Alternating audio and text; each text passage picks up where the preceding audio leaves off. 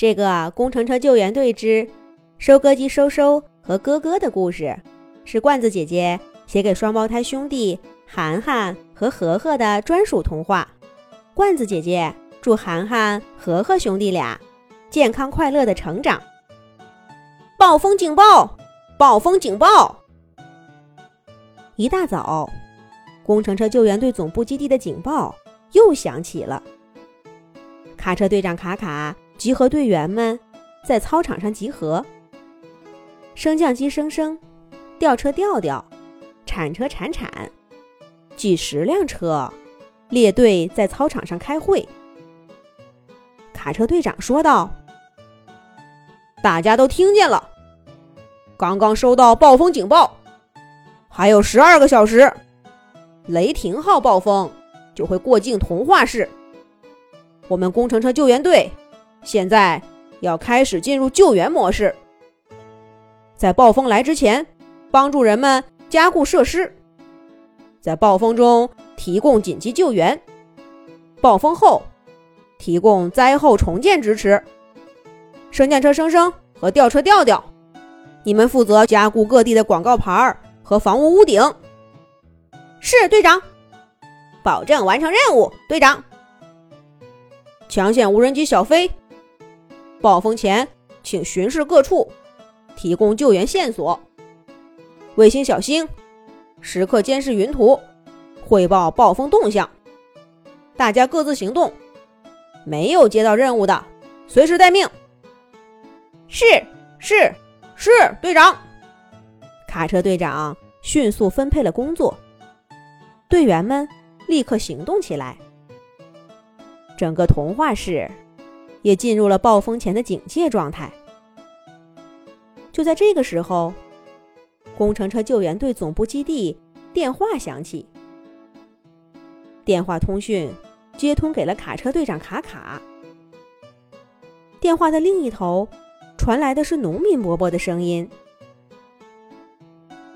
卡车队长，您好，我是种小麦的农民伯伯，我们村的小麦。”今年大丰收了，这几天正要收割，可是暴风前应该抢收不完。你们工程车救援队能不能想想办法帮帮我们呢？结束通话，铲车铲铲说：“队长，要不让我铲铲去？小麦种在土里，我连根儿把小麦铲起来不就行了？”挖掘机哇哇说道：“你那哪里是收粮食？你那是在搞破坏！你这一铲子下去，麦穗儿全都找不见了。”垃圾车拉拉也说：“掉在地上的垃圾，我拉拉可以扫走，可是长在田里高高的小麦，我可没办法。”消防车潇潇说道：“队长，要不然派我去。我装满水箱，到了田里，用水枪一冲，麦穗儿就能被水冲到田里，然后顺着水沟拿个网兜一接，这麦子不就收了吗？”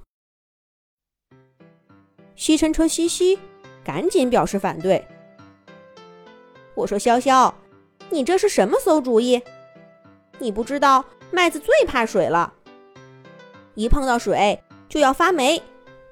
派你去呀，还不如派我西西去吸麦穗呢。大家七嘴八舌的出着主意，可是谁都没想出个好办法来。卡车队长卡卡那儿好像在忙着联系谁，然后他对大家说道。大家不要吵了，专业的事情要专业的车来做。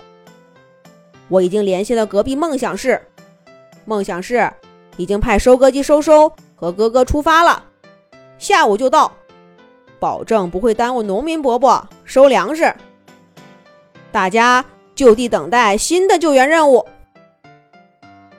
果然，下午两点整，两台专业车辆。到达工程车救援队，他们跟这里所有的队员长得都不一样。车前面有一个大大的收割滚轮儿。收割机收收和哥哥兄弟向卡车队长报到了。收收和哥哥兄弟的到来，引起了救援队队员们的围观。队员们纷纷和收收和哥哥打起了招呼。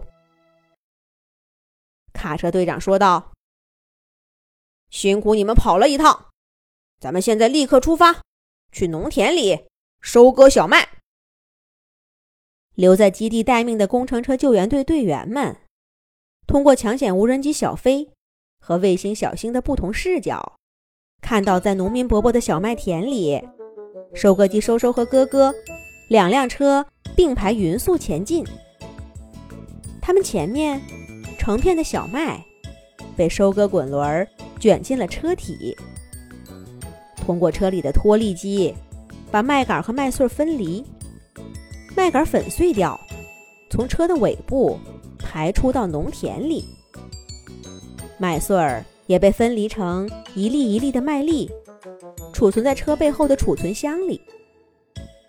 没多一会儿的功夫，收割机收收就呼叫卡车队长说：“我的储存箱满了，卡车队长，请您来一下。”然后他通过车侧方的一根大导管儿，把成吨的小麦麦粒儿卸载到卡车队长卡卡的卡车斗里。卡车队长卡卡刚把这车麦粒儿送到农民伯伯的谷仓，那一边收割机哥哥因为等不到他去收麦子，自己开着到谷仓来卸载麦粒儿了。只不过一个下午的功夫，成片的麦田就变成了光秃秃的田埂。麦粒儿满仓的农民伯伯对卡车队长。和收割机收收和哥哥表示了感谢。